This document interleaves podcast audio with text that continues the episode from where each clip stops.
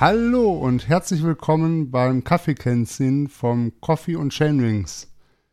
Ich bin der Alex, ich begrüße euch, liebe Zuhörer, und ich begrüße außerdem bei mir heute in unserem ja, Kaffeekränzchen den Schildi. Hallo. Und den Thomas T-Racer. Hallo, grüße euch. Hi. Wie geht es euch? Ja. Ja. Ja, Frühling. Ähm, ich äh, laboriere noch an den, an den letzten Auswirkungen einer Corona-Infektion, die ich letzte Woche hatte. Und äh, ich bin aber auf dem Wege der Besserung. Mir geht es ganz gut. Die ersten ganz leichten Trainingseinheiten habe ich diese Woche gemacht, weil es geht einfach nicht anders bei dem geilen Wetter. Und äh, ja, es kann nur besser werden. Ich freue mich aufs äh, Wochenende, wo wir dann ja uns bei Schildi treffen werden und ein Teamtraining absolvieren. Also bis dahin muss ich wieder fit sein. Ja, du bist mutig. Ja, Unsere immer. Teamtrainings sind ja nicht dafür bekannt, besonders locker zu sein. Ähm, Ach so. Ja, dann Ja, ich sorge, schon, ich sorge schon dafür. ja, genau. Also wurde aber auch noch nie jemand zurückgelassen, das müssen wir natürlich betonen. Ja, okay. Ja, geht's ja, geht's dir denn soweit also ganz gut, ja? Was, Ja, ich hatte wohl das, was man als milden Verlauf so bezeichnet. Ähm, allerdings äh, muss ich sagen, dass das nicht einfach nur eine Erkältung ist, wie das so im Volksmund manchmal gedacht wird, sondern die Lunge ist schon, also bei mir zumindest, so ein bisschen in Mitleidenschaft gezogen. Ne? Das Mhm. äußert sich halt so äh, äh, in einer gewissen Atemnot, wobei ich das jetzt so ein bisschen hochgehungert habe. Also ich merke halt, da ist nicht die volle Funktion, aber es ist alles gut soweit. Ne? Mhm. Dann war ich ziemlich müde zwischendurch, musste mir immer schön mittags hinlegen, Mittagsschlaf machen.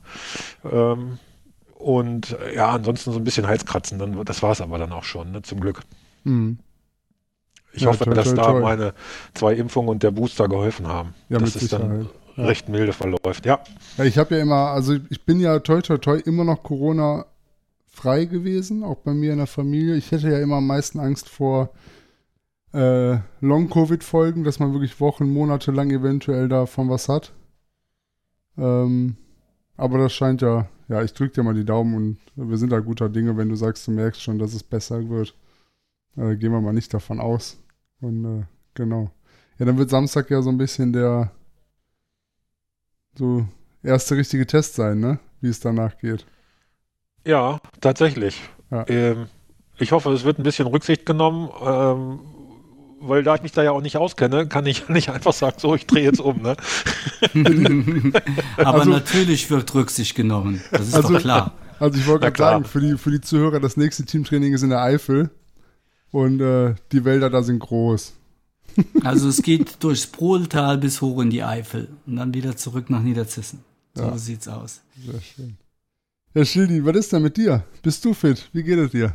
Ja, ich bin den Umständen entsprechend fit. Na, fit will ich nicht sagen. Also ich war schon fitter. Also im vorigen Jahr zu der Zeit war ich auf jeden Fall fitter. Mir fehlen jetzt auch so ein paar Wochen richtiges Training und meine Po-Verletzung ist immer noch nicht weg. Also sie ist auf jeden Fall noch da. Es ist wesentlich besser geworden, aber Vielleicht sagen wir mal, für die Zuhörer, die nicht die letzten, letzte Kaffeekränzchen-Folge gehört haben, was ist denn los? Nochmal ganz kurz in zwei Sätzen. Ja, ich habe mir bei diesem komischen Laufsport da eine Verletzung in der Pobacke zugezogen, wie auch immer. Der äh, Piriformis-Muskel könnte es sein, muss es aber nicht. Also man ist sich da nicht 100% sicher. Ich hatte auch schon viele Termine jetzt. Ähm, es stehen auch noch ein paar weitere aus. Ähm, es, ich habe ein bisschen so die Befürchtung, dass halt bei der Transalp sieben Tage so ein Problem werden könnten. Die Belastung habe ich ja jetzt hier so nicht und ich muss irgendwie sehen, dass ich das auf jeden Fall bis zur Transalp ganz wegbekomme. Okay.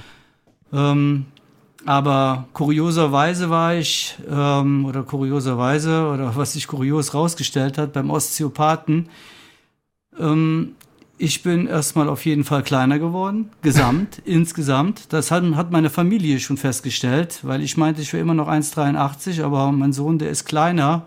Ja, Er ist also kein 1,83, ist aber genauso groß wie ich. Und okay.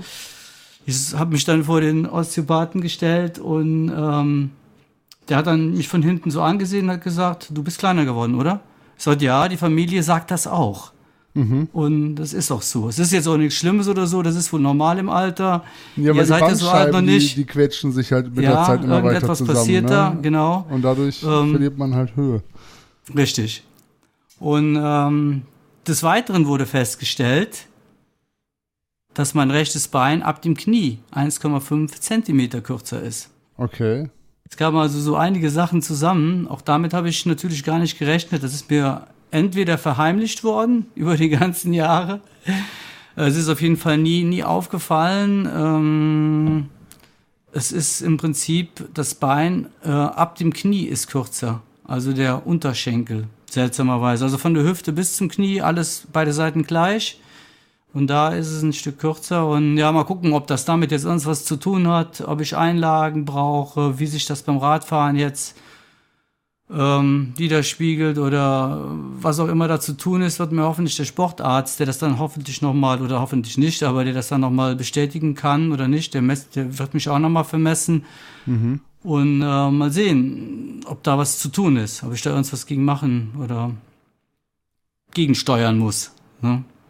Ja, das ist ja auf jeden Fall, das beeinträchtigt dich ja schon beim Fahren, ne? Ja. Also, Denke ich das, tut, das, tut das dann weh oder kannst du Nee, nee, das habe ich ja gar nicht gemerkt. Ob das nee, jetzt ich meine eine jetzt Rolle? beim Fahren, beim, wenn du jetzt, äh, sagen wir mal, wir sind ja die meisten von, wir sind ja Radsportler, Mountainbiker, wenn du jetzt auf dem Rad sitzt, merkst du was davon und wenn ja, was merkst du davon?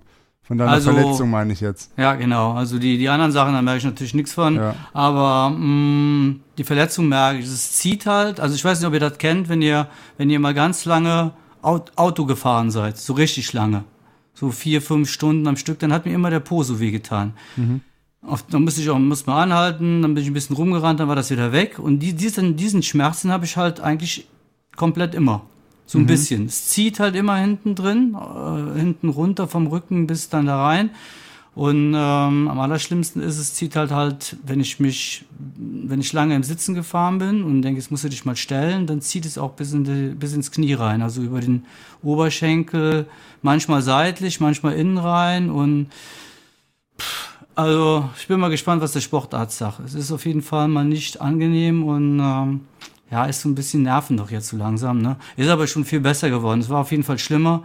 Ich mache jetzt auch jeden Tag den Übungen. Habe ich auch viel zu wenig gemacht die letzten Jahre und vor allen Dingen auch nach dem Training jetzt regelmäßig immer und das hilft auch so, aber ich bekomme es halt noch nicht ganz weg.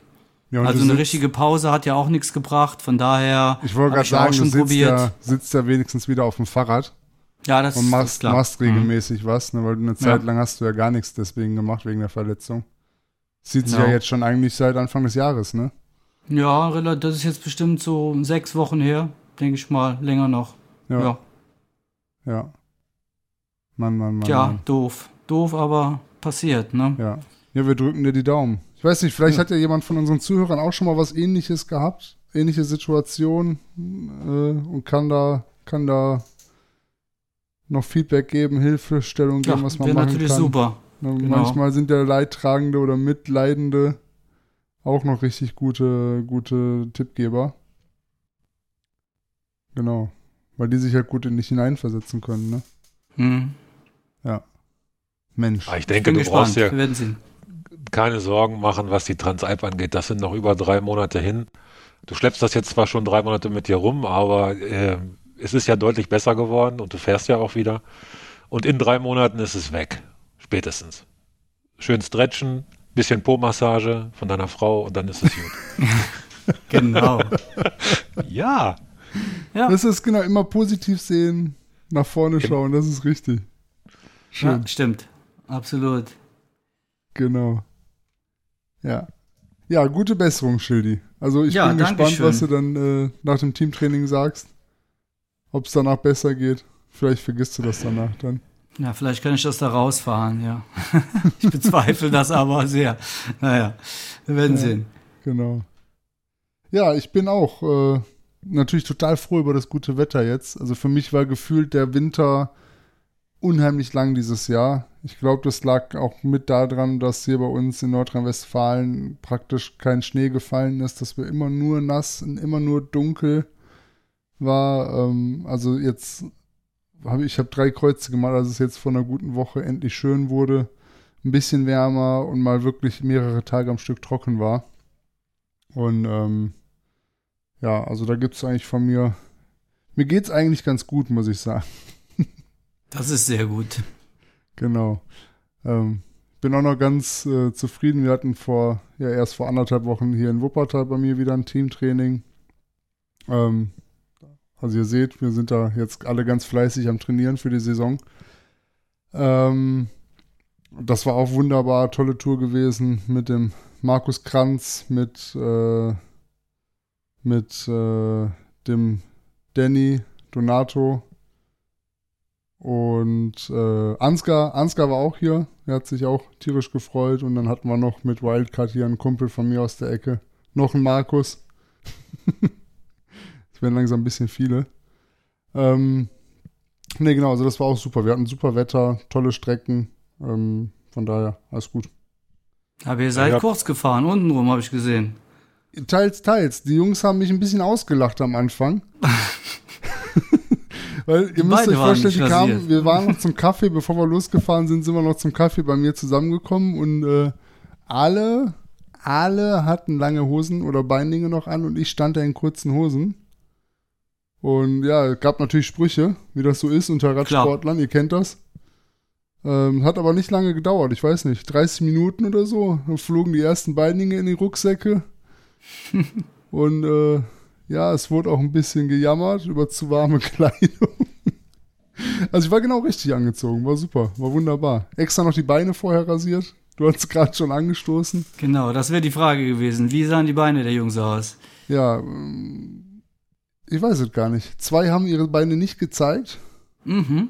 Also den Markus müssen wir da, beide Markusse müssen wir da eigentlich nochmal fragen, wie da so der Stand ist. Und äh, Ansgar, ich muss zugeben, ich habe nicht drauf geachtet. Ich habe mir extra die Beine rasiert. Jetzt zum Frühlingsanfang. Nicht fürs Teamtraining, sondern für den Frühlingsanfang. Ich war dieses Jahr im Winter echt faul. Normalerweise rasiere ich die eigentlich das Jahr durch. Ähm, aber ich hatte auch diesen Winter einfach keinen Bock. Ja, Thomas, wie sieht es denn mit deinem Beinhaar aus? Ja, ja, die Ja. sind glatt, Oh, frisch, frisch rasiert. sehr Äh, schön. Ich habe ja jetzt auch die Zeit gehabt, ne, weil ich jetzt die zweite Woche schon zu Hause bin. Äh, über den Winter habe ich schleifen lassen, ganz fürchterlich. Und äh, ich bin äh, heute äh, tatsächlich das erste Mal mit kurzer Hose gefahren und es waren, glaube ich, 15, 16 Grad oder so. Kurze Hose, rasierte Beine. Es ist so ein geiles Gefühl. Hm. Da musste, musste Mit blanken Corona, Beinen. musste Corona Auch- kommen, dass du dir die Beine Ja. rasierst. mit blanken Beinen äh, wieder Radfahren zu können, weil, äh, wie ihr es ja eben schon gerade gesagt habt, ähm, es war kein richtiger Winter, aber wir haben ja seit Weihnachten quasi bis vor zwei Wochen ungefähr dieses Todes, dieses Grau des Todes gehabt. Total. Die ganze Mhm. Zeit, die ganzen Monate. Es war ja Total. überhaupt kein, also bei uns hier äh, im, im, im westlichen Niedersachsen, ähm, es war überhaupt kein Kontrast draußen. Es war einfach nur 50 Shades of Grau. Ne? äh, Ja. Immer Graupelschauer, Regen, Wolken, Grau von hellgrau bis dunkelgrau, äh, keine Ahnung, alles was es so gibt. Und ich bin ja fleißig, habe ja fleißig schon trainiert gehabt, äh, äh, bin immer tüchtig gefahren mit Regenhose, langer Hose, Regenjacke und was weiß ich nicht. Und heute kurz untenrum, mal Hammer. Hat richtig Neues Spaß Gefühl gemacht. von Freiheit, ne? Ja, vor allen Dingen hat man ja auch das Gefühl, ich weiß nicht, ob euch das auch so geht, aber irgendwie ist man dann gleich so, so dynamischer und das fühlt sich alles irgendwie lockerer an und man hat irgendwie mehr, mehr äh, Geschmeidigkeit irgendwie, weil nichts auf der Haut reibt und äh, die Beine, die kurbeln wie verrückt einfach so und das ist schön. Das ist einfach ein schönes Gefühl. Ja, ist überhaupt, wenn man einfach nicht mehr so viel anhat, ne? Auch wenn man mit äh, Handschuhen fährt, die einfach viel dünner sind, weißt du? Das macht auch schon so viel aus, finde ich. Ja, vor allen Dingen, äh, äh, d- du musst dir vorher nicht tausend Millionen Sachen anklatern, was ja schon, bis du alles zusammengesucht hast und dann endlich angezogen hast, äh, ewig viel Zeit braucht, äh, bis du zwei Paar Socken an hast, äh, Beinlinge oder Mhm. eine kurze Hose und eine lange Hose drüber, Unterhemd, langes Trikot, eine Weste, noch eine Jacke oben drüber, ein Buff oder zwei Buffs, wenn es richtig kalt ist, eine Mütze, Helm, Handschuhe, äh, dicke Schuhe, Überschuhe. Ah, zum Kotzen. Bist du schon eine halbe Stunde, hast du schon vertan von deiner Zeit, die dir die Familie gibt, bis du überhaupt losgefahren bist, weil du nicht so viel anziehen musst. Ne? Absolut. Jetzt greifst, jetzt greifst du in den Schrank, nimmst die fesche Sommerbekleidung raus und fährst los. Hammer. Aber Vorsicht, also wir, also ich kann ja erst nach der Arbeit losfahren. Du kannst ja vielleicht tagsüber mal hier und da weg. Bei uns hier wird es dann aber so, hm, 6, 7 Uhr wird es aber dann wieder richtig kalt, ne? Also da muss man schon in- eine Windjacke und am besten noch ein paar andere Handschuhe mit vielleicht einem kleinen Rucksack haben hinten, weil sonst äh, hat man sich ganz schnell auch wieder irgendwas geholt. Ja, das Ja. stimmt. Das ist hier auch so, das ist klar. Ja. Also morgens früh ist hier auch immer noch bei uns im Bergischen Land ist hier noch äh, Bodenfrost. Mhm. Also ich sehe ich sehe es jedes Mal, wenn ich in den Garten rausgucke, morgens früh ist dann noch leichter Frost. Auf den Scheiben vom Auto jetzt nicht mehr, aber auf dem Gras sieht man das immer noch leicht. Aber ich weiß nicht, wie es bei euch ist, aber es ist wahnsinnig trocken, oder? Also Ja. der, ähm, im Wald ist es wie im Sommer, ne? Also Hammer. Ja. Ja, ja.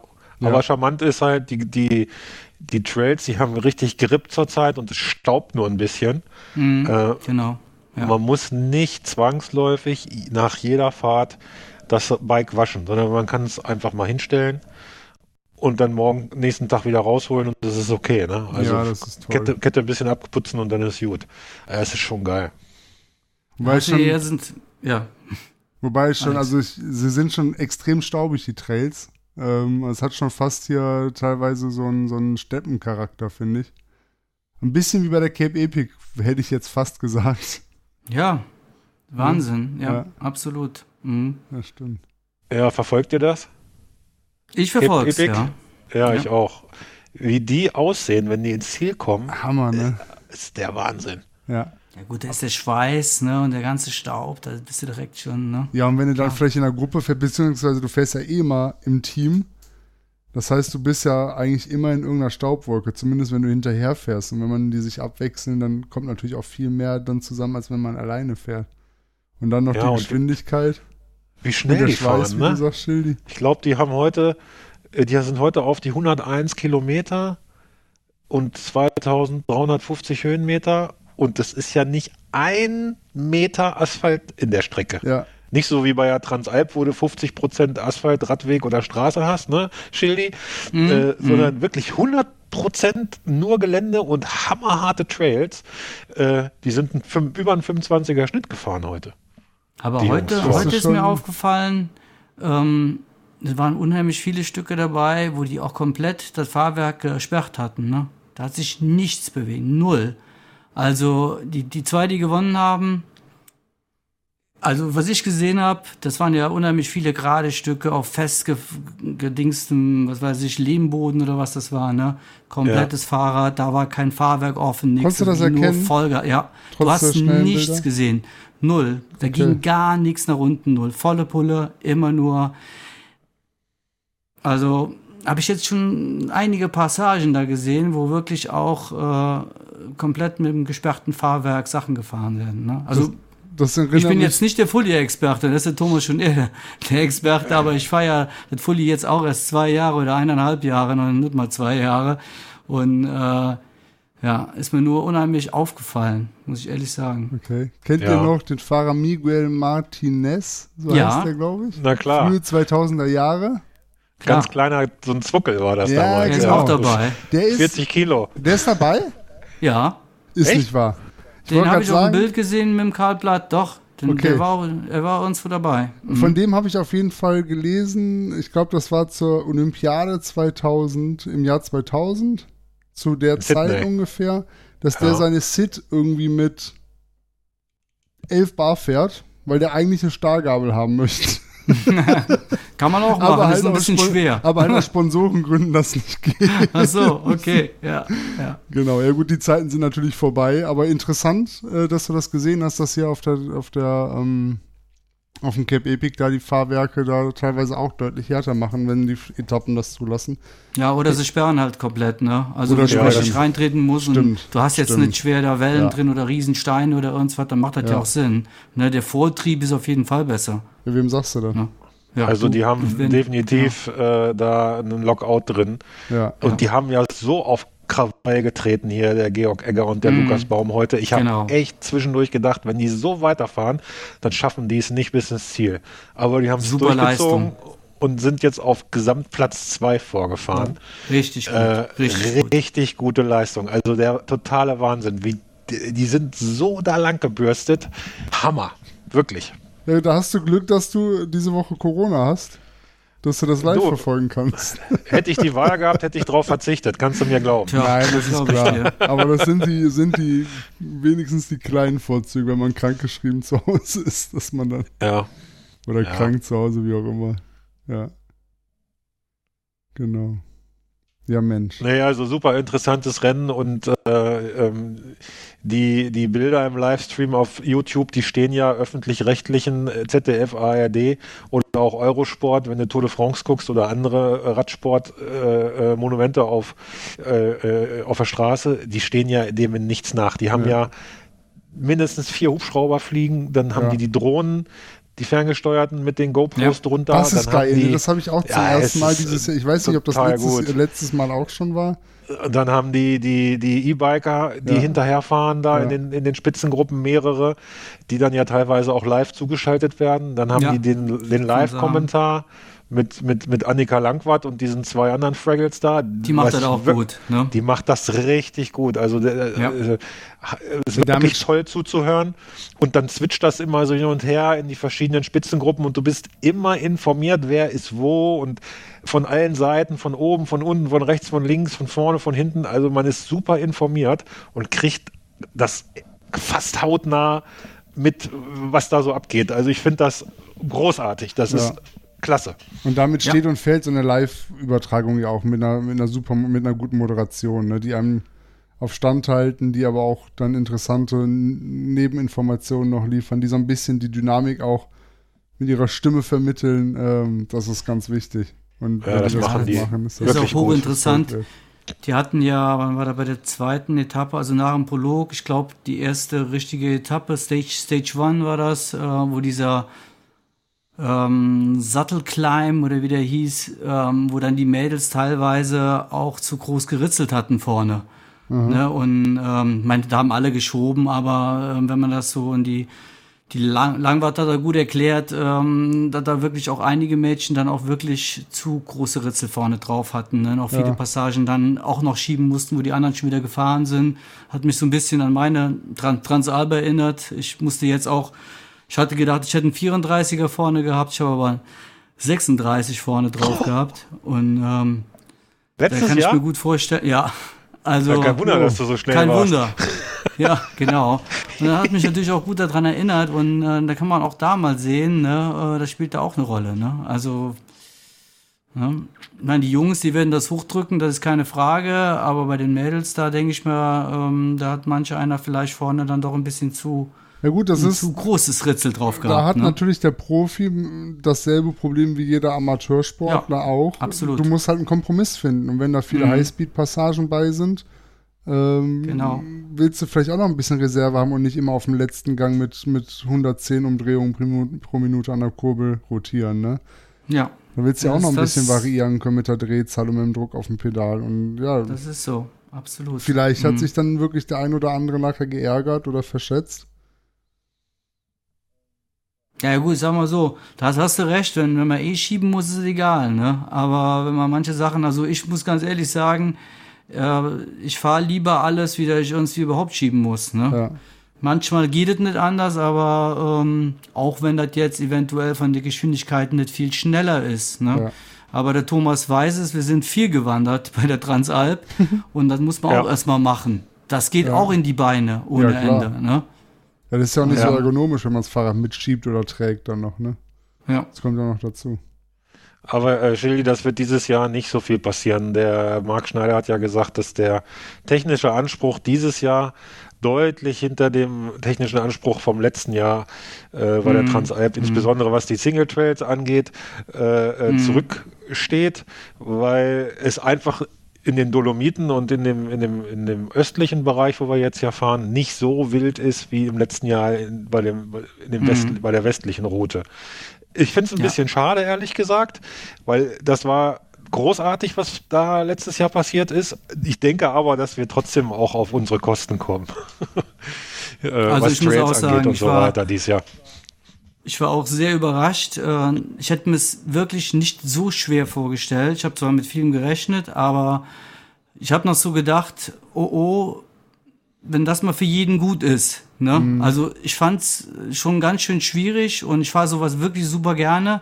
Aber ähm, da spielt ja auch immer die Gefahr mit, dass man stürzt und so weiter und so fort. Und manch einer übernimmt sich auch und fährt Sachen, die man besser mal gerade kurz geschoben hätte. Und es war natürlich von der Natur und von der Landschaft, von allem, von den Trails waren mega und äh, ich finde auch ein bisschen schade, mir, mir liegen so Sachen auch eher, wie wenn das jetzt äh, nachher dann doch ein bisschen, ich will jetzt nicht sagen leicht, aber vom Anspruch her technisch mhm. leichter wird. Ne? Mhm. Ähm, aber trotzdem äh, muss ich, war ich schon überrascht, wie schwer die ist und es sollte ja auch, so wie ich gehört habe, einer der schwersten Transalp gewesen sein, die es bis jetzt gegeben hat. Ne? Von daher. Ah, Siehst konnte es ja nicht schwerer nicht. noch werden eigentlich, weil dann verkraulst du auch vielleicht hier und da welche. Ne? Die Na gut, es ist ja auch. Ist mir einfach auch viel zu schwer. Ne? Es ist ja auch ein gewisses Risiko, was damit fährt. Ne? Wenn dann 90 Prozent, ja. ich sag mal einfach 90, 95 Prozent der Fahrer, die irgendwo bei einem Rennen starten, ja nach Möglichkeit gesund nach Hause kommen wollen, weil sie wieder arbeiten müssen, weil sie sich um die Familie kümmern müssen, dann äh, ist die Sorge vor einem klar. Sturz vielleicht noch also zusätzlich zum Risiko, zum gesundheitlichen Risiko ja auch noch da, seinen Verpflichtungen vielleicht nicht mehr nachkommen zu können. Zumindest mhm. temporär. Mhm. Ne? Naja, ich sag mal, mal eine Transalp, da meldet sich natürlich nicht jetzt einfach irgendeine Ahnung, fährt mal mit. Da weiß man schon so ein bisschen, was ist und ein gewisser Anspruch erwartet man, man da mhm. natürlich auch, das ist klar, ne? Also von mhm. daher, ähm, ja, ich bin ja, gespannt. Ich denke nicht, dass er dieses ja. Jahr weg sein wird, der Anspruch komplett. Du sagst, Nein, von also ich denke bestimmt auch, nicht. Ne? ja. Nein, und auch, äh, guck mal, die ersten drei Tage, da haben wir schon ganz tolle Trails mit drin, gleich nach dem Start mhm. da. Evan Lakata und Peter Sagan Trail. Ich meine, ich kenne mhm. ihn nicht, aber das sind bestimmt tolle Trails, 800 Tiefenmeter. Und dann am zweiten Tag Kronplatz runter Herrensteig, kenne ich. Mhm. Bin ich schon ein paar Mal Enduro-Rennen runtergefahren. Das ist schon sehr, sehr schön und auch nicht ohne Anspruch, auch wenn der Marc sagt, da hat er ähm, die eher leichteren Passagen jetzt genommen. Am dritten Tag sind mhm. wir auch wieder am Kronplatz, fahren einen anderen Trail runter. Also da sind schon richtig viele Tiefenmeter mit Trails dabei. Das wird schon sehr, sehr schön werden. Und äh, dann, was danach kommt, bin ich gespannt, weil dann äh, äh, weiß ich auch nicht mehr so genau, ob ich da schon mal was von erlebt habe oder nicht. Aber es ist die Transalp und äh, selbst wenn es keine Trails gibt, haben wir immer noch die Landschaft und äh, das Rennen im Rennen, sage ich jetzt mal. Äh, mhm. Da sind die Präferenzen ja auch ganz breit aufgestellt. Ne? Da, also da es wird anstrengend und Spaß macht es trotzdem. 100 Prozent. Absolut. 100 Prozent. Ja. ja und dann sind wir ja dieses Jahr auch mit vier Teams am Start und hier von meinen Buddies hier aus der Gegend kommen auch noch mehrere mit, die sich mit Sicherheit dann nicht von uns absondern, äh, sondern die auch irgendwo mit äh, ja, in unserer Community sein werden. Dann, also wir werden eine ganz tolle große Gemeinschaft werden und viel, viel Spaß miteinander haben. Das äh, ist ja auch das, was die Transalp dann neben dem eigentlichen fahrerischen auch ausmacht, dass man sich kennenlernt und eine gute Zeit miteinander hat. Genau. Genau, so haben wir zwei uns auch kennengelernt. Ja, genau. So ist es. Ja, schön. Sehr schön. Ja. Ich werde neidisch aus dem Headquarter berichten. Sehr wir gut, Alex. bomben dich zu mit Fotos jeden Tag. Ja, ja genau. ja. Und mit Podcast. Wir sind, wir sind, wir sind jetzt über die, die staubigen Trails im Frühling hier bei uns äh, übers, zum Cape Epic gekommen und jetzt müssen wir Ganz wieder so ein bisschen zurückkommen ja, äh, apropos in Trails. unsere Region. Ne? Trails war eigentlich ein guter Stichpunkt. Ähm, bei uns haben die richtig gerodet im Winter. Ähm, wie ist das bei euch, Thomas? Ähm, ist regional unterschiedlich, je nachdem, wie schnell die Forst so ist. Aber viele Trails, die wir hier haben, die liegen noch zu. Brauchst du gar nicht hinfahren. Äh, äh, es sind nicht nur ein oder zwei Bäume, die die letzten Stürme da hingelegt haben, sondern es sind 50 teilweise, mhm. sage ich jetzt einfach mal so, so frei weg. Ähm, brauchst du nicht hin. Ne? Aber andere äh, Stellen, wir haben, sind, ich kann hier in jede Himmelsrichtung fahren und überall sind Hügel und Trails. Ähm, das geht auch schon. Ne? Also man muss nur ein bisschen gucken. Ja, bei uns ist das so, im Bergischen Land haben wir nicht so riesige Nadelwaldflächen. Das sind eher einzelne Parzellen mit Nadelwald, ähm, die dann auch jetzt in den letzten Jahren wahnsinnig gelitten haben und im letzten Winter massiv abgeholzt worden sind. Also man hat letzten Sommer hat man wirklich viel diese, also hat man sehr klar gesehen, wo irgendwelche Fichtenparzellen waren, weil die fast alle tot waren. Hat man wirklich ähm, in, den, in den Mischwaldgebieten genau gesehen, ah, guck mal, da ist eine Fichtenparzelle gewesen, die ist tot, die war einfach grau, äh, braun, nicht grau, die stand braun, so am Hang zwischen grünen Laubbäumen. Und das haben die halt jetzt alles weggemacht, ne? Also alles, was da tot letztes Jahr oder im vorletzten Jahr gestorben ist, haben die jetzt bei uns weggemacht. Was ich ganz interessant finde, klar, also Trails haben gelitten. Das ist sehr ärgerlich teilweise. Wobei bei uns zum Glück, toi toi toi, auf den Strecken, die ich bisher gesehen habe, die meisten Wege mittlerweile schon wieder befahrbar sind. Aber der Charakter hat sich total geändert. Also sowohl was den Boden anbelangt, dadurch, dass da halt jetzt auch Fahrzeuge waren, sind halt Trails verlaufen jetzt anders. Ähm, der Boden ist insgesamt trockener, habe ich jetzt auch den Eindruck. Liegt natürlich vielleicht jetzt auch ein Stück weit am Wetter. Aber es gibt ganz andere Blicke. Also da, wo teilweise vorher man nicht durchgucken konnte, habe ich jetzt plötzlich einen tierischen Fernblick. Das ist so, ja, so traurig das Ganze ist mit den großen Rodungen, ist das ein kleines Trostpflaster, weil sich da echt teilweise ganz nette Perspektiven jetzt ergeben haben. Und ich bin wirklich gespannt, wie sich das jetzt in den nächsten Jahren und Jahrzehnten entwickeln wird. Was da angepflanzt wird, was da wächst, ob vielleicht Flächen brach liegen gelassen werden. Also das ist eine interessante Entwicklung. Ja, ja bei uns so ähnlich. Uns also so. Bei uns ähm, schön, haben sie auch schön. ganz viele Bäume, so wie bei euch auch, abgemacht, wegen Trockenheit, wegen Borkenkäfer, wegen kaputt. Äh, jede Menge Riesenflächen sind da weggemacht worden und der ein oder andere Trail, der hat auch darunter gelitten, wie du gesagt hast. Erst war er zu und dann ist der schöne kleine Trail quasi im Prinzip weggefallen. Das ist jetzt ein breiter Weg. Mhm. Ne? Wo jetzt im Moment noch die, die Äste alle drin liegen, aber so schön wie der mal war, wird der nicht mehr werden. Das weiß ich schon jetzt. Also ja. die Strecke für am Samstag, die habe ich ja extra nochmal abgefahren. Die, ja, da steht alles. Da ist alles frei. Aber bei uns hier oben hoch, äh, da sind auch wirklich ganz, ganz viele Flächen platt gemacht worden und das sieht wirklich schlimm aus. Mhm. Und es sind schon neue Bäumchen gepflanzt worden, muss man sagen. Frag mich jetzt nicht, was da gepflanzt worden ist. Und zwar beständiger oder resistenteres, nehme ich mal an, gegen Trockenheit. Aber da weiß der Baumexperte so genau, vielleicht besser was. Ja, aber selbst die streiten sich ja darüber, was, was gut ist und was richtig ja. ist. Ne? Mhm. Also da gibt es von, mhm. den, von den Fundamentalisten, die sagen, man sollte eigentlich fast gar nichts machen und einfach gucken, was sie selbst anpflanzt und besteht. Mhm. Äh, bis hin halt zu ganz wissenschaftlicher Herangehensweise mit exotischen Bäumen aus anderen Regionen. Ähm, Gibt es da ja von bis alle Möglichkeiten. Ähm, aber alle versuchen da halt ein bisschen klimarobuster zu werden. Das stimmt. Mhm. Ja. Ja, ja, klar. Vermutlich ein bisschen mehr. Ja, das ist, ist ja so ein schwieriges Thema auch. Ne? Wir haben ja hier fast nur Wirtschaftswälder. Und wenn, den kannst du halt nicht sich selbst überlassen, weil die Forst verdient ja damit ihr Geld. Ja. Und äh, mhm.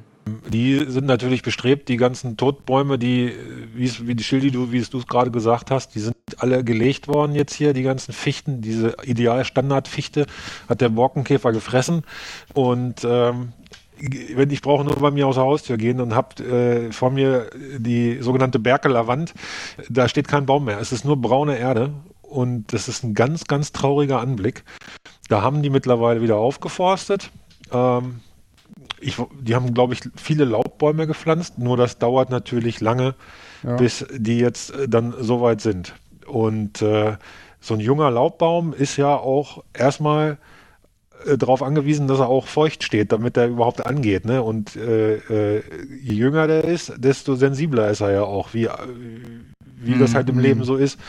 Ähm, das heißt, die müssen dann auch wässern und das haben die teilweise auch gemacht, äh, als die frisch waren. Das ist aber auch schon zwei Jahre her. Mhm. Ähm, ja, aber es dauert halt ewig. Mhm. Und diese, diese äh, Fremdbäume, diese exotischeren, da hatte ich gerade heute mit meinem Nachbarn ein interessantes Gespräch drüber. Der ist da vom Fach, der hat Landwirtschaft studiert und Forstwirtschaft und so weiter.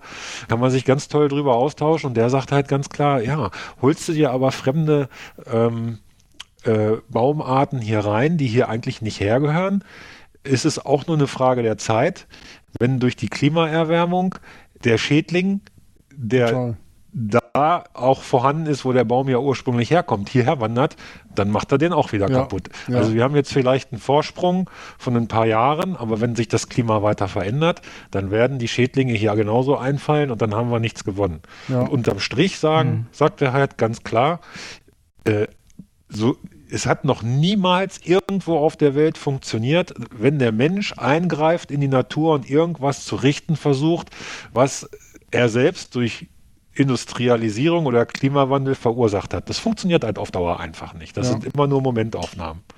Äh, war ein mhm. sehr interessantes Gespräch.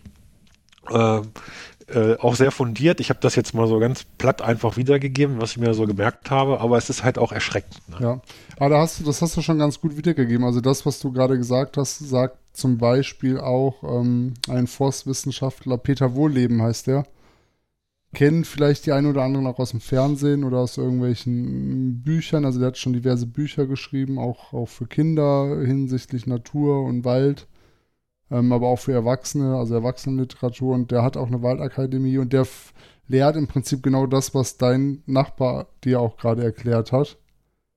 Dass alles, was der Mensch versucht zu beeinflussen und besser zu machen als die Natur, ja, du hast es gerade schon gesagt, eigentlich nur ein Kompromiss, ein Übertünchen der aktuellen Probleme ist und dass man halt viel mehr einfach beobachten und die Natur machen lassen soll. Und dass dann auch so Synergien entstehen, dass zum Beispiel Totholz, wenn das da drin liegt, erstmal kleinen Bäumen ähm, äh, Nährstoffe noch gibt, dass sie die als, als Wasserspeicher auch fungieren noch. Also auch ein umgestürzter Baum speichert noch Wasser und kühlt dann auch die Umgebung, wenn das dann im Sommer verdunstet ähm, dass große Bäume kleinen Bäumen Schatten geben, die kleinen dann aber viel, viel langsamer wachsen ähm, und man einfach Zeit braucht und den Wald machen lassen mhm. muss. Und dann entsteht aber trotzdem langfristig ein Wald, wo man wirtschaftlich drin arbeiten kann. Aber es ist dann halt nicht eine Plantage mit einer Sorte Bäume, sondern halt mehr Mischmasch und vielleicht nicht ganz so gut zugänglich. Aber da geht es wohl schon ähm, auch Positivbeispiele, wie man das wirtschaftlich nutzen kann. Können wir ja mal verlinken. Mhm. Peter Wohlleben findet man auf Facebook, auf Instagram und hat, glaube ich, auch eine Homepage. Also sehr interessant. Den kann man, wenn einen das interessiert, ist ja jetzt ein bisschen ab vom, vom Radsport, vom eigentlichen Radsportthema, aber wen das auch interessiert, ähm, sehr empfehlenswert. Also ich finde das gar nicht so weit weg vom Radsport, mhm. Insbesondere, beim, weil wir ja Mountainbiker sind und in der Natur unseren Sport machen und die Natur nutzen und äh, ja, Kritiker sagen ja auch, wir schädigen die Natur, äh, kann man sich dann drüber streiten, äh, ob wir das mit unseren Mountainbike-Reifen machen oder nicht. Oder äh, ich bringe dann immer das Argument der, der Reiter mit den Pferden. Äh, da, wo drei Pferde lang gelaufen sind, kannst du nicht mal mehr Mountainbiken, weil die Erde komplett, der Boden ist komplett zerstört. Ne? Mountainbiker, da passiert ja. eigentlich nicht viel, außer dass es vielleicht partiell ein bisschen verdichtet ist. Ne? Aber wir fahren ja auch nicht quer durch die Schonungen irgendwo, sondern es sind ja irgendwo entstandene Wege, schon immer die Wege wir ja auch nicht selber anlegen in der ja. Regel. Es sind schon immer Wege gewesen. Ne? Ja. Äh, genau. Hier bei uns im, im Stadtwald, im, im, am Klüthang, so nennt sich das, ist hier der Hamelner Hausberg. Da war früher eine große Klütfestung äh, zum Schutz vor Napoleon obendrauf. Mhm. Und ähm, äh, da haben die halt die ganzen Trails, die wir hier haben, die sind entstanden durch den Bau dieser Festung, die es inzwischen nicht mehr gibt, weil als Napoleon gab, kam damals, hat, haben die sich ergeben und Napoleon hat die ganze Festung platt gemacht. Die gibt es nicht mehr. Äh, da steht jetzt nur noch ein Gedenkturm, der aus den alten Steinen äh, entstanden ist, der Klütturm. Und äh, aber da sind halt zahlreiche Trails, Nachschubwege, äh, Wanderwege jetzt entstanden und die sind dann halt schon seit der Zeit hier, ne? Ja. Und wir nutzen die halt. Ja. Und das ist total schön. Ganz ähnlich ist es hier auch im Bergischen Land. Also nur, dass es bei uns nicht die, die Trampelpfade von irgendwelchen Schlachten beziehungsweise kriegerischen Aktivitäten waren, sondern ähm, hier sind es die Wirtschaftswege für die ganzen Kotten, das heißt für metallverarbeitende Betriebe an den Berghängen gewesen. Also das Bergische Land hier rund um Wuppertal, Solingen und Remscheid ist ja eigentlich weltweit bekannt für Messer und, und äh, Messerqualität und, und Werkzeuge, Messer und Werkzeuge. Und Mhm. früher, vor, vor 150, vor 200 Jahren, waren halt wirklich an diesen ganzen kleinen Bächen, die in die Wupper geflossen sind, ähm, an den Hängen, ähm, ja, wasserbetriebene Schleifkotten, ähm, Hammerkotten, also wo einfach die Werkzeuge hergestellt und verarbeitet worden sind. Und die konnte man früher auch nur über solche Trampelpfade erreichen. Und dann wurde alles, die Kohlen zum Schmieden und das Werkzeug, das Material, das Erz, das wurde alles zu Fuß über solche Trampelpfade dahin gebracht. Und ähm, da gab es halt früher hunderte von den Dingern und dadurch ist hier auch so ein enges Trailnetz entstanden. Hm. Ja. So ist das.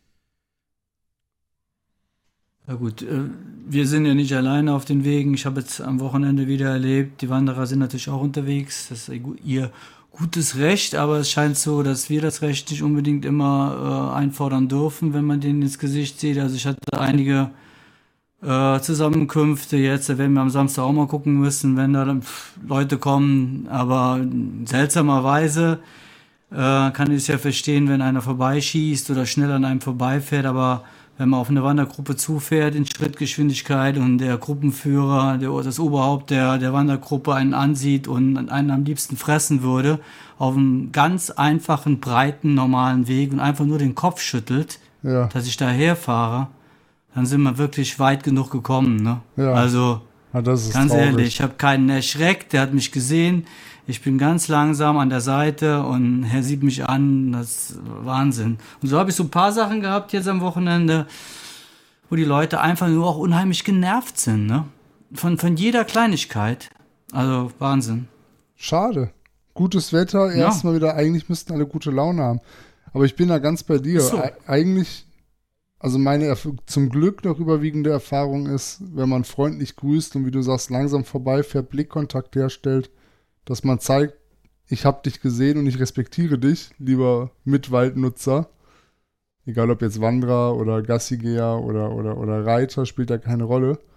Ähm, dass das dann in den meisten Fällen funktioniert. Aber du hast natürlich recht, es gibt immer so ein bisschen ein paar unverbesserliche Miesepeter, die meinen, nur sie sind auf der Welt und alle anderen haben da eigentlich nichts zu suchen. Schade. Ja, muss auch, klar, wie du schon sagst, das waren jetzt drei Ausnahmen in drei Stunden. Ähm, ganz viele sind, haben, sind auch ein paar ganz schmale Trails, auch bergauf. Äh, da, da gehen die Leute ganz nett auch weg und äh, gehen an Seite und freuen sich, dass da einer hochfahren kann und so. Ne? Also die gibt es natürlich auch, will ich jetzt nicht Ja. verteufeln, aber trotzdem, äh, da könnte ich es noch eher verstehen, dass einer stehen bleibt und sagt, ich habe jetzt hier Angst, an, die, Ja. an den Hang zu gehen oder so, bitte schiebt dein Fahrrad hier vorbei. Macht mir ja auch gerne, ne? aber die sind sogar an Seite gegangen und Ja. Nee, ich bin da ganz Ja, bei dir, naja. wenn einer völlig un, also völlig unbegründet, wenn man da freundlich ist und Platz für alle ist auf dem Weg und dann meint er, hier stunk machen zu müssen oder zumindest schlechte Laune verbreiten zu müssen, das ist fehl am Platz. Und dann ist er auch kein gutes Vorbild für seine Wandergruppe, davon abgesehen. ja, genau, ne? genau. Das färbt dann ja. Ja. auch ab. richtig. Also das muss ja auch nicht sein. Schade. Sehr schade. Ja, die haben wir überall. Und auch von uns sind ja nicht alle immer äh, äh, lammfromm. Äh, also man, was man auf gar keinen Fall machen darf, ist alles über einen Kamm scheren. Weder wir, die Wanderer und die Wanderlobby, noch die Wanderlobby, die Mountainbiker. und äh, aber wir sind ja jetzt auch in einem Alter, wo es für uns ja auch echt überhaupt kein Problem ist, langsam hinzufahren, freundlich zu grüßen, guten Tag oder äh, Vorsicht äh, zu, zu rufen oder was weiß ich, sich auf sich aufmerksam zu machen. Und in 99 Prozent der Fällen ist meine Erfahrung, äh, gehen die dann auch einen Schritt zur Seite, lassen dich passieren. Manche, wie Schildi das gerade gesagt hat, die klatschen, die freuen sich, dass man irgendwo hoch oder runter fährt. Und äh, ich glaube, in Südtirol ist das Wort mal geboren worden, äh, Treitoleranz. Ja. Ne? Hm. Äh, finde ich eine super Sache. Und ähm, ja, das Miteinander. Gehe ich positiv auf die Menschen zu? Äh, reflektieren sie mir das auch positiv zurück? Wir haben halt als Fahrradfahrer das Problem, dass wir hinter einer großen Brille und einem Helm mit einem großen Visier versteckt sind und man uns anders wahrnimmt als eine Person ohne Brille und ohne Mütze oder Helm. Das wirkt mhm. vielleicht dann auf so einem Sportgerät bedrohlich, weil wir dann ja auch bunte Sachen anhaben und irgendwie verkleidet sind und nicht so dieses Alltags, äh, diese Alltagskleidung tragen, wie, wie die, der Mensch das äh, so gewohnt ist in seiner urbanen Umgebung. Und ähm, dass die Menschen jetzt wieder vermehrt erst auch in die Natur rausgehen, hat sich ja auch die letzten zwei, drei Jahre bedingt durch die Corona-Situation auch wieder stark geändert. Und die kennen das ja auch gar nicht. Äh, sich mit anderen mhm. auseinanderzusetzen. Ja, Weil in der Stadt, in der Fußgängerzone sind die Wege breit und jeder kennt seinen Platz, aber in der Natur eben nicht. Und dann kommt da so ein Radfahrer angefahren, äh, das verursacht erstmal Unsicherheit. Vermute ich mal. Und dann kommen ja. solche Situationen zustande. Ne? Mhm. Ähm, Kann gut sein. Ich finde, es ja. ist weniger geworden in letzter Zeit wieder, dass es Probleme gibt. Es gibt natürlich immer mal einen, der grummelt, aber ja, ich habe ein viel größeres Problem mit den Hunden und den Hundebesitzern, aber das ist ein anderes Thema. Äh. Na gut, wir äh, haben ja einen Hund. Ich weiß genau, was, was du meinst, gelacht. Thomas.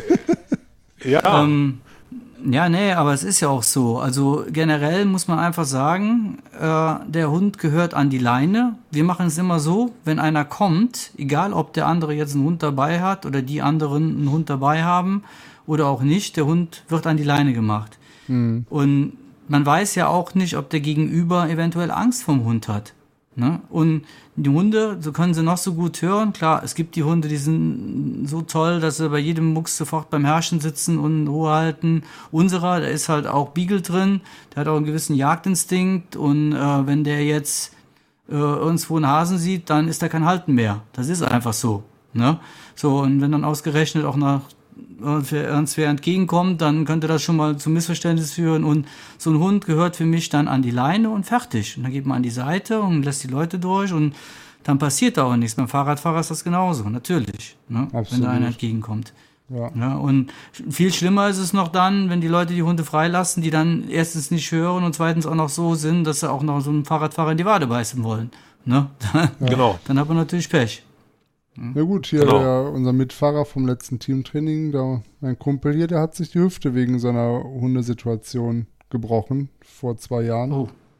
Weil da eine Gruppe, die hat sich halt aufgeteilt auf linke Seite, rechte Seite vom Weg, um ihm Platz zu machen, was ja erstmal freundlich ist. Hat auch keiner was mhm. Böses gedacht. Dann hat aber im letzten Moment, als er schon zwischen der Gruppe war, der Hund sich oder ein Hund sich entschieden, nochmal von links nach rechts die Seite zu wechseln. Mhm. Und ist ihm halt vors Rad gesprungen und er hat dann halt eine, eine Notbremsung gemacht, ist hingefallen und hat sich dann in dem Sturz unglücklich die Hüfte gebrochen. Oh. Mit allem, was dazugehört. Mhm. Das brauche ich, glaube ich, jetzt nicht erläutern, was das bedeutet. Nee. Richtig. Ähm, und das war halt das so eine Situation, wäre der ne? Hund angeleint ja. gewesen oder man hätte ihn am, am Halsband festgehalten in der Situation, wäre das so nicht passiert. Ja. ja. Ärgerlich. Ja. ja. ja. Aber das zeigt es auch wieder, Schildi, dass es halt, ne, wie du gerade eben schon gesagt hast, man kann nicht alle Leute über einen Kamm scheren. Ähm, es gibt halt vernünftige und es gibt unvernünftige Menschen. Ja, ja, ja. Korrekt. Ja.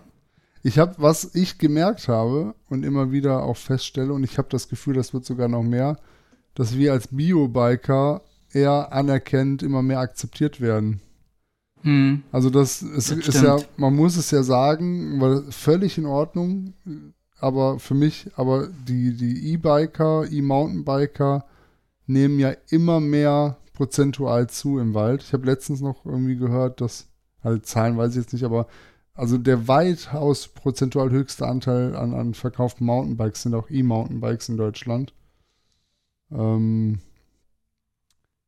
Und ich habe schon mehr als einmal den Kommentar gehört, wenn ich irgendwo berghoch gefahren sind, oh, ohne Antrieb, ohne Unterstützung, das ist aber toll, das finden wir aber gut. Respekt. Mhm. Ja, ja. ja. Es ist auch, ja. Äh, wenn man, wenn man mal so guckt, ne, die Leute, die sehen einen kommen, gucken, dich in, gucken dir ins Gesicht und gucken sofort nach unten. Ja. Ähm, ehrlicherweise muss ich das, wenn ich einen Mountainbiker sehe, aber auch tun. Ne? Ja. Weil wir erkennen, also ich erkenne das zumindest immer direkt an äh, das Verhältnis ja. aus Sitzposition, Kurbelgeschwindigkeit und Fahrgeschwindigkeit genau. vom Fahrrad.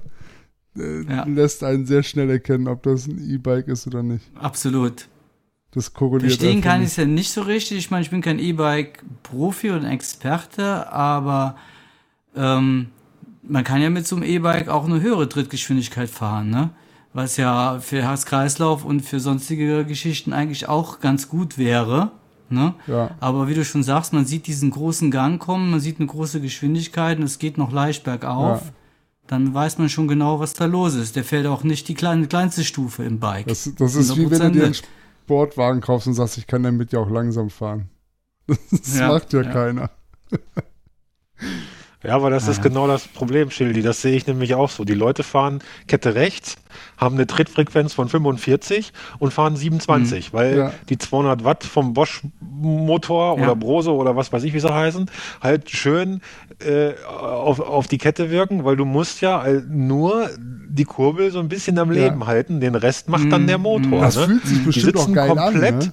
Ja, bestimmt. Die sitzen dann halt komplett ohne jegliche Körperspannung ja. auf so einem Bike mhm, ja. und fahren Geschwindigkeiten, wo ich sage, so ab 25, 27, da habe ich schon einen gesteigerten Muskeltonus ja. in mir drin. Ich bin da gespannt wie ein Flitzebogen auf dem Bike und alle Muskeln arbeiten.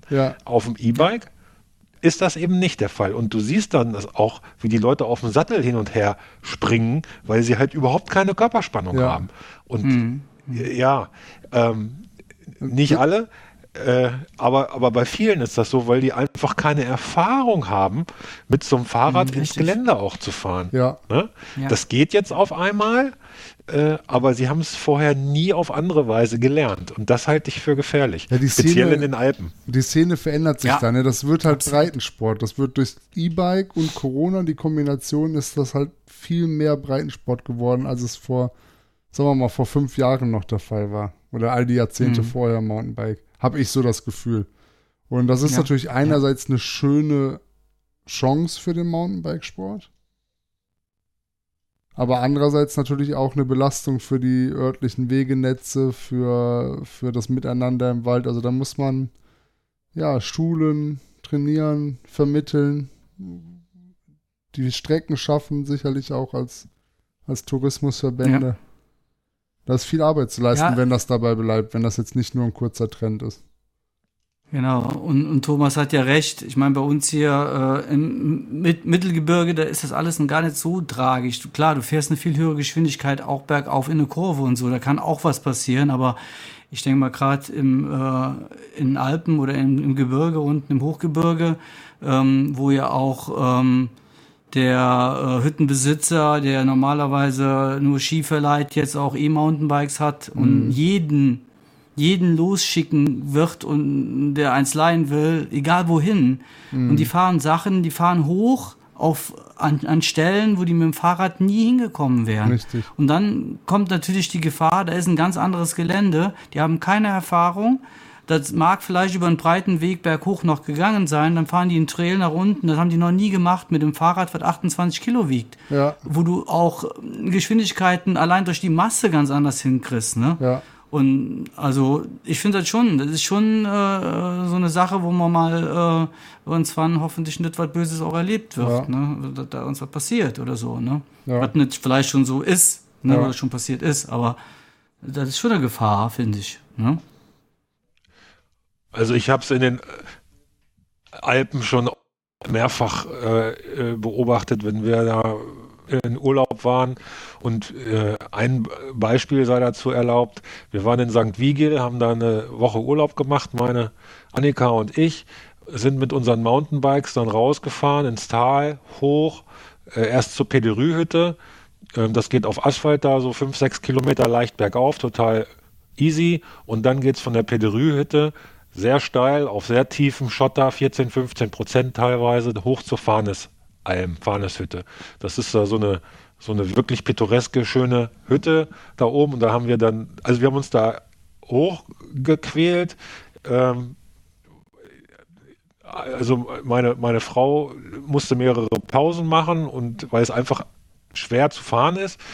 Und dann haben wir da oben einen Kaffee getrunken und einen Kaiserschmarrn gegessen und dann kamen zwei Mädchen an, Spaghetti-Träger-Tops, äh, äh, Flipflops an den Füße, kein Helm auf mhm. und sind da mit ihren E-Bikes angefahren, die sie sich offensichtlich irgendwo im Ort vorher geliehen hatten, haben dann da auch Pause gemacht und dann sind die vor uns, bevor wir aufgebrochen sind, wieder runter oder wollten runterfahren ja, und die sind keine 50 Meter weit gekommen. Dann haben die geschrien, sind abgestiegen und hm. konnten dann ja aber auf diesem steilen Schwimmschotter bergab mit ihren äh, Flipflops, ist kein Spaß, wow. ja auch nicht vernünftig laufen. Also mhm. völlig mhm. blauäugig mhm. Ähm, mhm. äh, da losgefahren in ein Gelände ohne jegliche Erfahrung, ohne jegliche Ausrüstung und äh, auch ohne Verantwortung des Bike-Verleihers ja offensichtlich, weil sowas, mhm. du kannst doch die Leute mhm. so nicht da nee, da muss man was sagen. lassen. Da muss man zumindest ne, kurz ich was weiß sagen, wo nicht, wie hin? die runtergekommen sind, ja. aber die hatten wirklich Panik, weil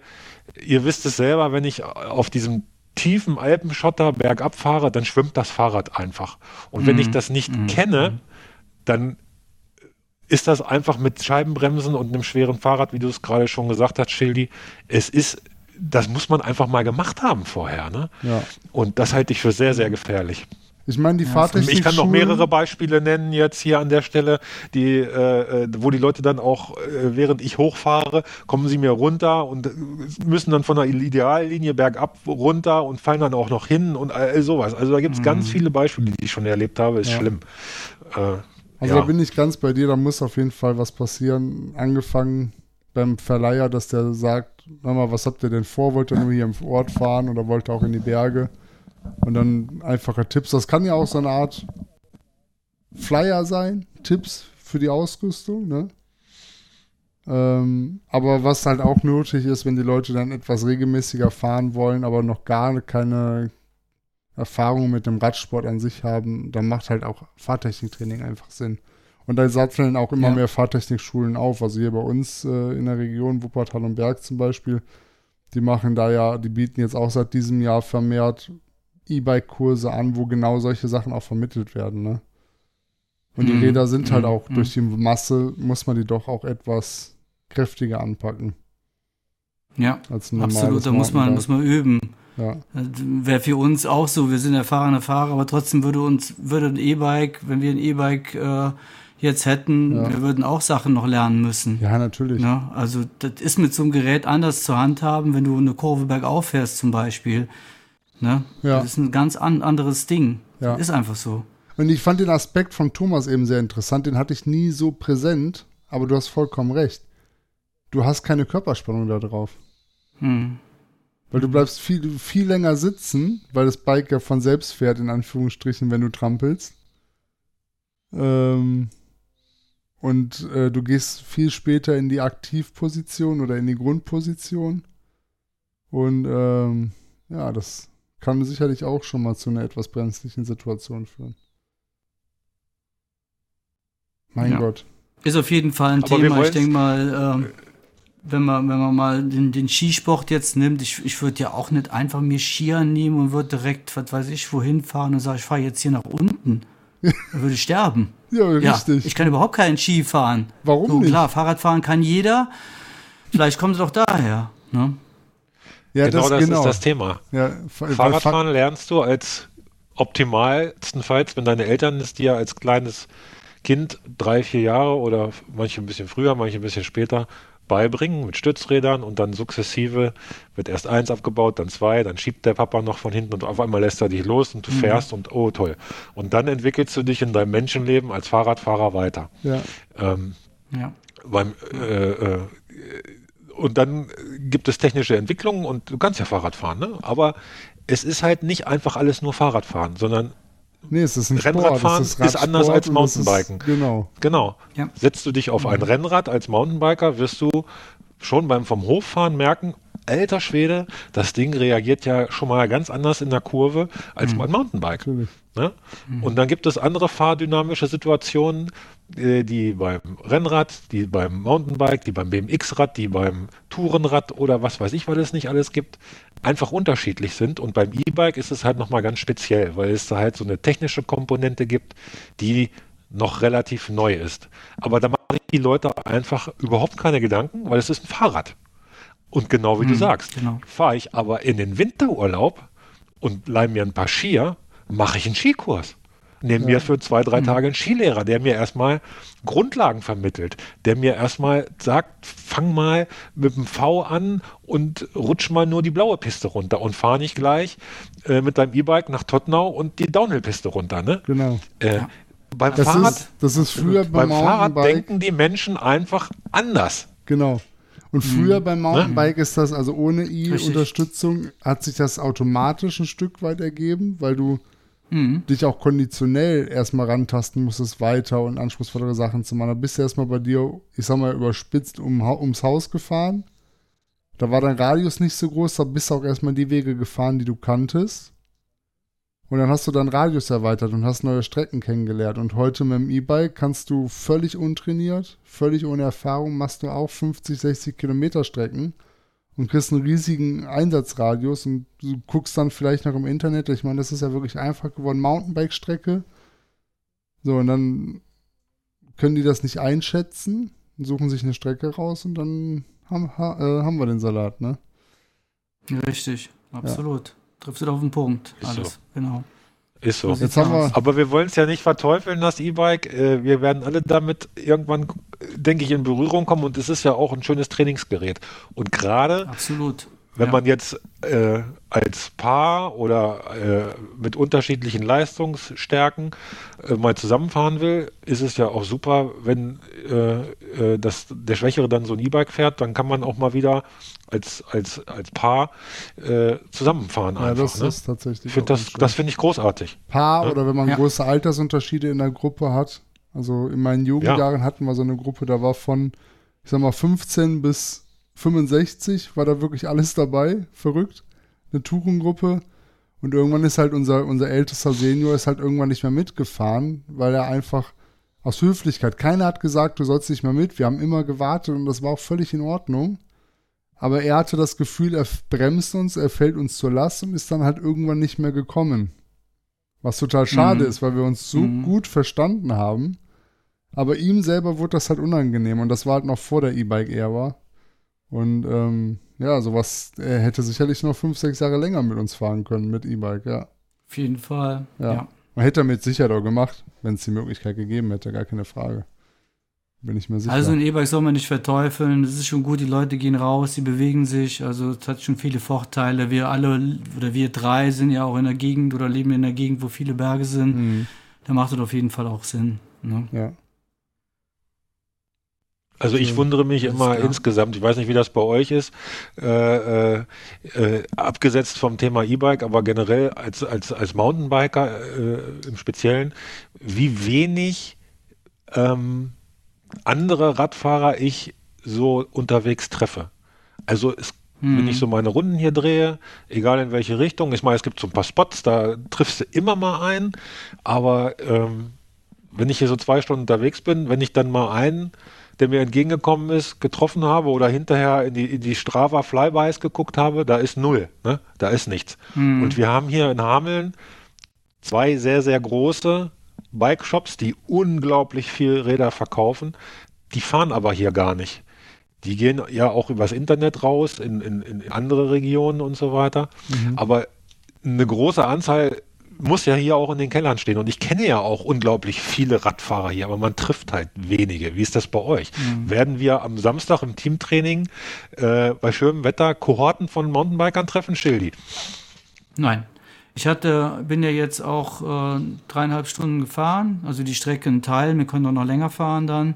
Ähm, und ich habe, glaube ich, keinen einzigen Mountainbiker gesehen. Hm. Ich habe natürlich viele Wanderer gesehen. Wir fahren teilweise auch über Traumfahrtstrecken. Da nennt sich hier so diese Wanderwege, die ausgeschildert sind. Es gibt so ganz verschiedene, ganz viele Traumpfade, sind sehr schön. Ähm, aber hier ist es auch so, ich bin einerseits bin ich froh, auch jetzt mit den E-Bikes ist halt jetzt nicht unbedingt viel mehr geworden. Man trifft hier und da einen, aber wirklich auch sehr, sehr selten. Sehr selten. Hm. Kann ich auch im Prinzip genauso wie bei dir ist. Ich weiß nicht, wie bei dir ist, Alex, aber das ist wirklich bei uns einerseits zum Glück, andererseits ist es auch ein bisschen seltsam, weil ich kenne ja auch viele Mountainbiker hier und ganz ohne sind wir hier auch nicht. Ne? Also ich habe bei mir schon etwas anderes Empfinden.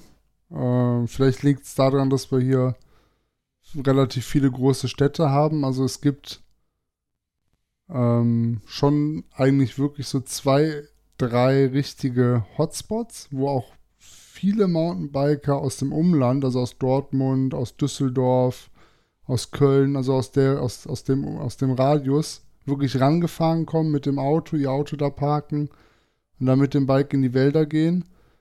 Ähm, also da gibt es schon so Stellen, wo man wirklich sieht, okay, es hat echt zugenommen, weil das war früher, ich sage jetzt mal vor zehn Jahren noch nicht so. Mhm. Ähm, aber es ist natürlich trotzdem auch so, dass es Abschnitte im Wald gibt, wo man jetzt nicht am laufenden Band Mountainbiker sieht. Aber ich sehe eigentlich schon regelmäßig Mountainbiker entgegenkommen. Was mir halt auffällt, ist, dass der klassische Tourenfahrer oder ich sag mal ausdauerorientierte Athlet und oder Tourenfahrer immer weniger wird. Also entweder sind es halt E-Biker oder sehr abfahrtslastig ausgerüstete mm. Radsportler. Also das dann Protektoren, Knieschoner, ein Full-Face-Helm ähm, halt an ist, ne? Also wo du schon siehst, okay, die werden jetzt mit der Montur keine, keine 50 Kilometer Tour irgendwo abreißen. Ähm, das fällt mir halt auf. Und das merken auch tatsächlich hier lokale Förster zum Beispiel. Also ich hatte schon vor einem Jahr oder vor anderthalb hatte ich das im Podcast mal thematisiert bei uns, ähm, wo auch gesagt wird, ähm, da gibt es einzelne Hotspots, wo wirklich viele Mountainbiker kommen am Wochenende und ähm, da auch teilweise neue Wege halt anlegen und da halt dann immer dieselben Hänge runterschredden. So nenne ich es mal. Mhm. Ja. Genau. Also das sehe ich ja, dass sich so der ganze Mountainbikesport ein bisschen verschiebt. Richtung mehr Action oder halt eben wirklich Breitensport mit E-Bike.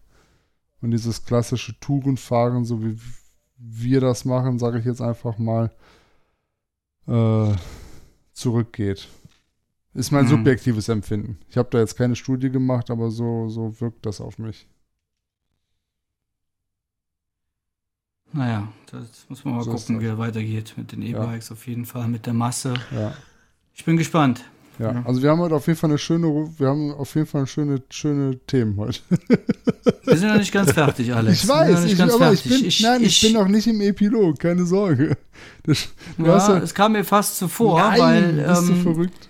Dein Tretlager. Ich habe ja meistens irgendwelche Technikfragen. Du bist meistens dabei, du bist mein erster Ansprechpartner. Also äh, von daher möchte ich hier eine Rubrik jetzt gerade mal einführen. Ja. Und zwar möchte ich die Technikecke mit Alexander Maus einführen. Die Technikecke. Auf jeden Fall meine Frage ist, wie kommt Wasser in mein Tretlager? Und zwar hat sich Folgendes ergeben, beziehungsweise ich hatte das schon häufiger. Ich habe mein Fahrrad wieder mal zu meinem Bikeladen abgegeben und der liebe Nils äh, von Laufrad Racing Bikes in Lahnstein, liebe Grüße, sagte doch wortwörtlich zu mir, wenn ich dein Rad sehe, und ihr kennt meine Räder beide, die sind immer geputzt, sieht immer alles top aus, dann bekomme ich schon Horror. Weiß ich warum? What? Ja, du hast immer irgendwie Wasser da drin. Bei dir ist immer irgendwie Wasser drin. Du sagst, ich weiß nicht, wo das herkommt, weil ich wasche, wie du eben gesagt hast, Thomas, ich wasche mein Rad ganz selten. Es wird meistens nur äh, mit einem nassen Lappen oder so abgeputzt. Also Wasserschlauch passiert nur dann, wenn jetzt wirklich auch wirklich geputzt werden muss. Klar, ich fahre mit dem Hardtail natürlich auch im Winter durch und da regnet es, wie, wie bei dir auch. Ich habe keine Rolle.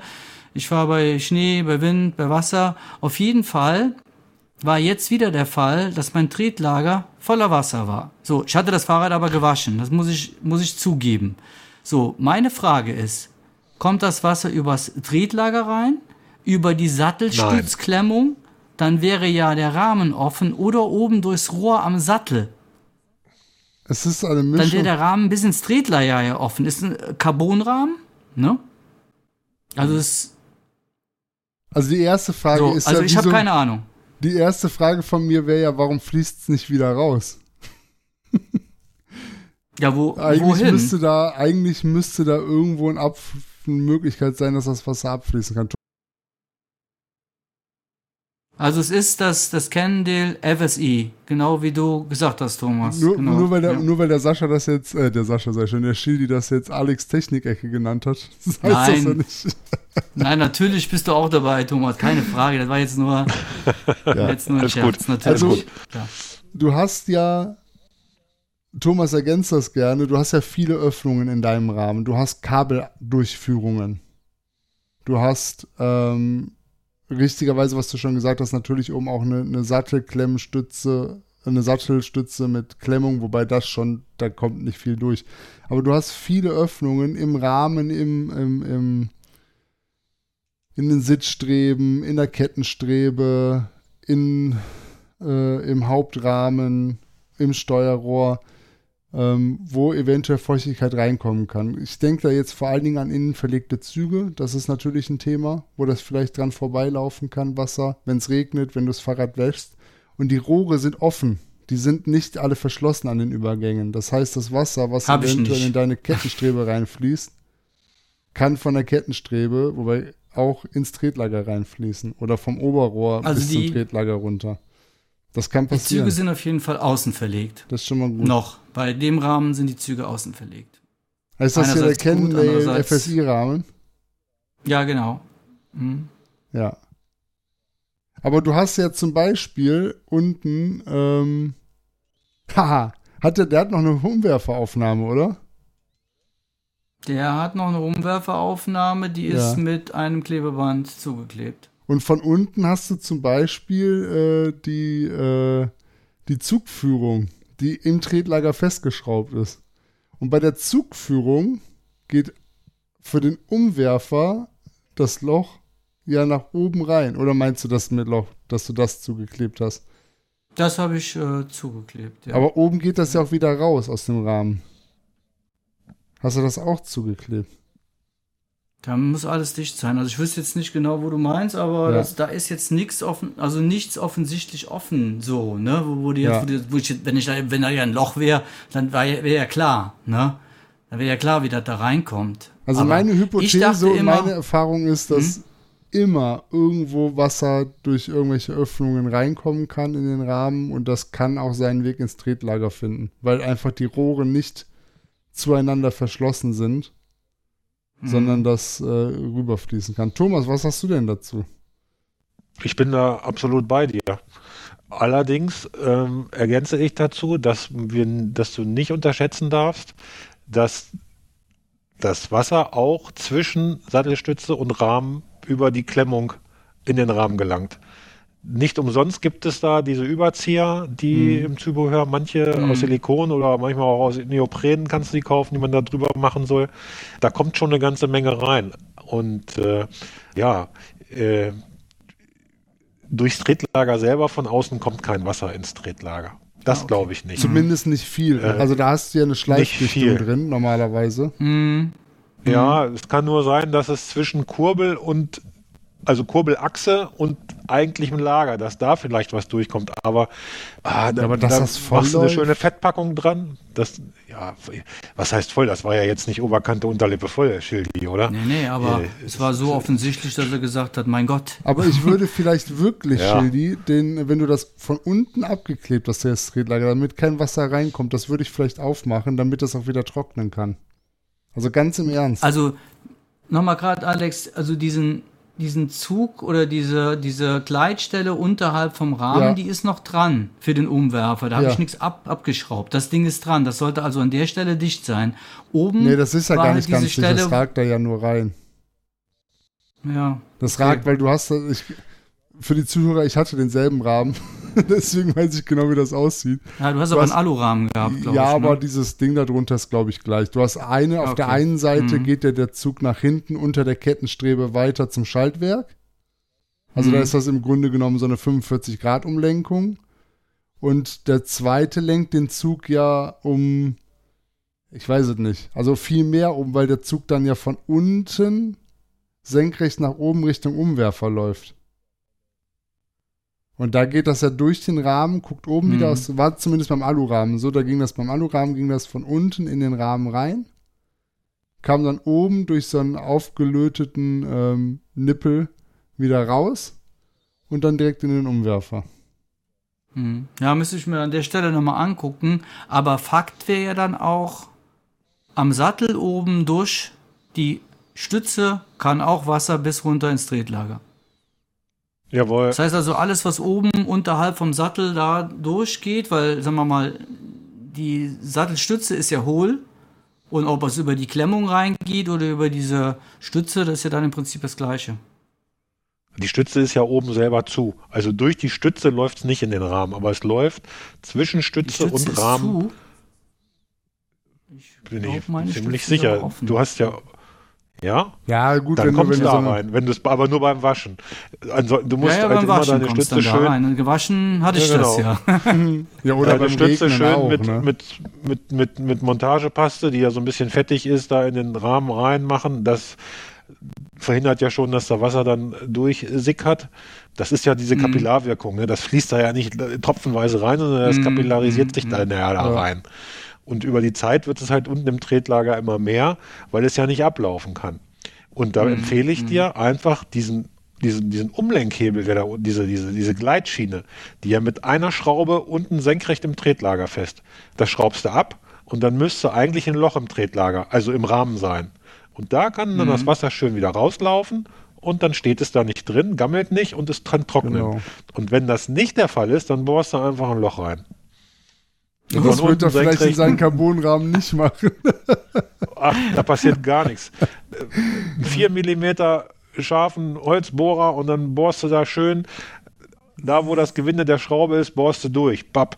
Da passiert nichts. Brauchst du, Garantie ist eh nicht mehr drauf, von daher Ne. äh, hast du dann aber. Ja, da ist schon eine. Garantie, ist da lebenslang drauf. Von daher, Und das funktioniert äh, bei Kendall. Da muss man mal ein großes Lob an Ja. Kendall aussprechen. Ich hab, Ja, Da sind die nicht kleinlich, wenn der Rahmen bricht und es ist schon der dritte Rahmen, dann kriegst du immer noch einen neuen. So, das nur am Rande. ja Danke richtig. also ich gucke mir das nochmal an und dann kann ich Ja. beim nächsten Mal berichten, ob ich was gefunden habe, ob ich eine undichte Stelle gefunden habe. Aber was du dir merken kannst, äh, sto- Wasser kommt immer rein und du solltest eine Möglichkeit haben am Rahmen und schaffen, dass es an der tiefsten Stelle, sprich am Tretlager, auch wieder rauslaufen kann. Mhm. Ja, okay. Mhm. Und dann flucht vielleicht auch der Mechaniker nicht mehr so. Ja. Hoffentlich, ja. Ja. Gut. Ja, ich speichere, ich speichere, wo wir gerade bei Technik sind, ich speichere jetzt am Wochenende mein Laufrad ein, endlich. Und dann habe ich auch wieder ein leichtes Hinterrad. Ein relativ leichtes Hinterrad. Sensationell, dass du das kannst. Echt Respekt. Ja, ich werde ein Video davon Respekt, machen. Wir werden es als. Reel teilen. Ja, genau. Ja, danke. Deshalb, Alex, gibt es die Technikecke mit Alexander Maus. Du, du, du. Ne? Der kann schon Räder einspeichen. Ich nicht. Ach ja. Ist auch kein Hexenwerk. Übung macht den Meister. Ja, wie bei, bei allem. Genau. Oder bei meisten Sachen. Ja. Schön. Ja, darf ich, darf ich das jetzt nochmal sagen, Schildi? Ich wollte sagen, wir Du haben heute eine gebündelte Themensammlung. Also von Napoleon bis Wasser in Tretlager. Genau. haben wir eigentlich alles drin gehabt. Wir sind ordentlich über alle anderen Waldnutzer hergezogen. Also keinen ausgelassen. Reiter, Hundebesitzer, Wanderer, E-Mountainbiker. Alle doof außer wir. Genau. Nein, und ganz zum. Schluss bohren wir ein Loch in den Rahmen. Und ganz zum Schluss bohren wir Löcher in unseren Carbonrahmen. Das ist mal wieder eine erfolgreiche Folge. Ja, Genau.